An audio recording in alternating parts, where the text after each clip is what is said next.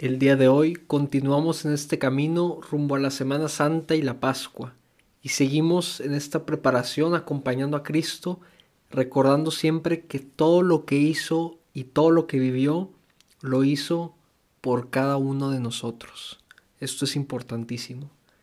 Y en esta ocasión meditaremos en Judas Iscariote, el discípulo que traicionó y vendió a Jesús y para esto utilicemos el Evangelio de San Mateo, capítulo 26, versículos del 14 al 16. Si me preguntan a mí acerca de mi opinión, cada vez que pienso en lo que pasó y en lo que él hizo, me da mucha pero mucha tristeza, especialmente por dos cosas.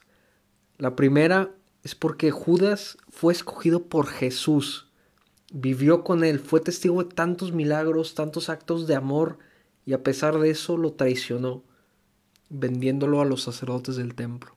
Esa es la realidad. Y la segunda es que me doy cuenta de lo que es capaz el hombre. A esto somos capaces de llegar.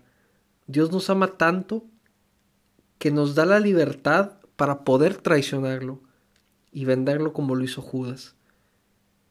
Tenemos esa libertad, depende de nosotros ser fieles a Cristo. Pero Cristo nos ama tanto que no nos quiere tener con Él a la fuerza. Si le queremos vender, tenemos esa opción, como, como Judas, y eso me llena de, de alegría y de amor al Padre porque me ha hecho libre, pero de tristeza el saber que puedo traicionarlo. Y es una lucha constante el decir, Señor, no te quiero traicionar, ni hoy ni nunca. Volvamos al Evangelio. Muchos exagetas estudiosos de la Biblia han situado este suceso de la visita de Judas Iscariote a Caifás, el sumo sacerdote de ese momento, un día antes de la última cena, es decir, el miércoles santo por la mañana. Como decíamos antes, Judas ya lleva tres años de conocer a Jesús, de estar con él en la mayoría de sus milagros y predicaciones. Ha sido testigo de la unción en Betania de hace poco y ha visto a Jesús entrar en un burro en Jerusalén. Entonces la gran pregunta es, ¿qué fue lo que pasó? ¿Qué fue lo que le llevó a vender a Jesús?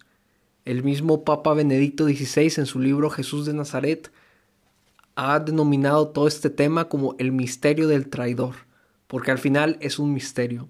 Y José Luis Martín Descalzo, un autor católico, escribe que todas las respuestas que, que pudiéramos tener se cierran con un suicidio. Entonces, dentro de estas tantas personas que han tratado de dar opción, opciones, opiniones de, de todo, yo creo que al final Judas no vio en Jesús el Mesías que él esperaba.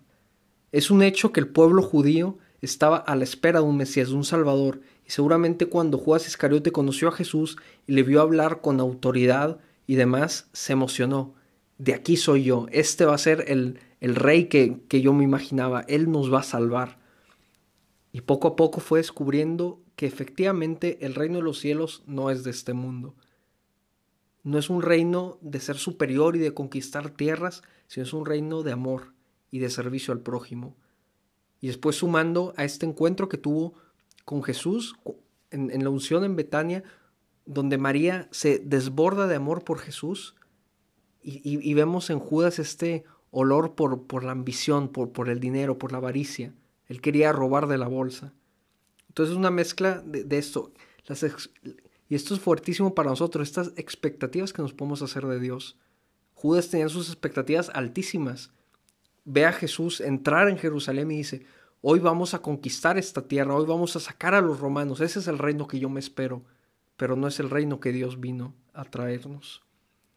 Algo importantísimo que se nos tiene que quedar grabado es que Cristo Hace tres años, cuando escogió a Judas Iscariote, lo llamó por su nombre y lo invitó a ser parte de los doce, no lo eligió para que él jugara el papel del traicionero. Judas traicionó a Jesús dentro de su libertad. En el Evangelio de San Mateo podemos ver cómo San Mateo remarca que uno de los doce, llamado Judas Iscariote, fue a ver a los sumos sacerdotes para venderles a Jesús. Y San Mateo vuelve a remarcar lo que ya hemos dicho. Este Evangelio escrito a la luz de la resurrección, cuando todos ya sabían que había sido Judas Iscariote el traidor, y Mateo vuelve a remarcar esta importancia. Judas Iscariote, uno de los doce, uno de los elegidos, Uno de los llamados a ser cimiento de la iglesia fue el que hizo todo esto.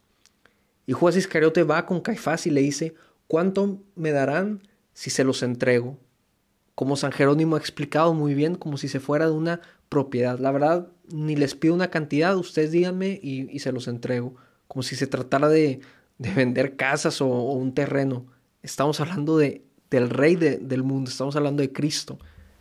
Caifás y sus amigos los sacerdotes del templo, los que eran los primeros llamados en anunciar el Mesías y no lo han reconocido y no lo van a reconocer, deciden darle a Judas Iscariote 30 monedas de plata, es decir, 3 mil dólares, lo que era equivalente en ese momento al precio oficial de un esclavo.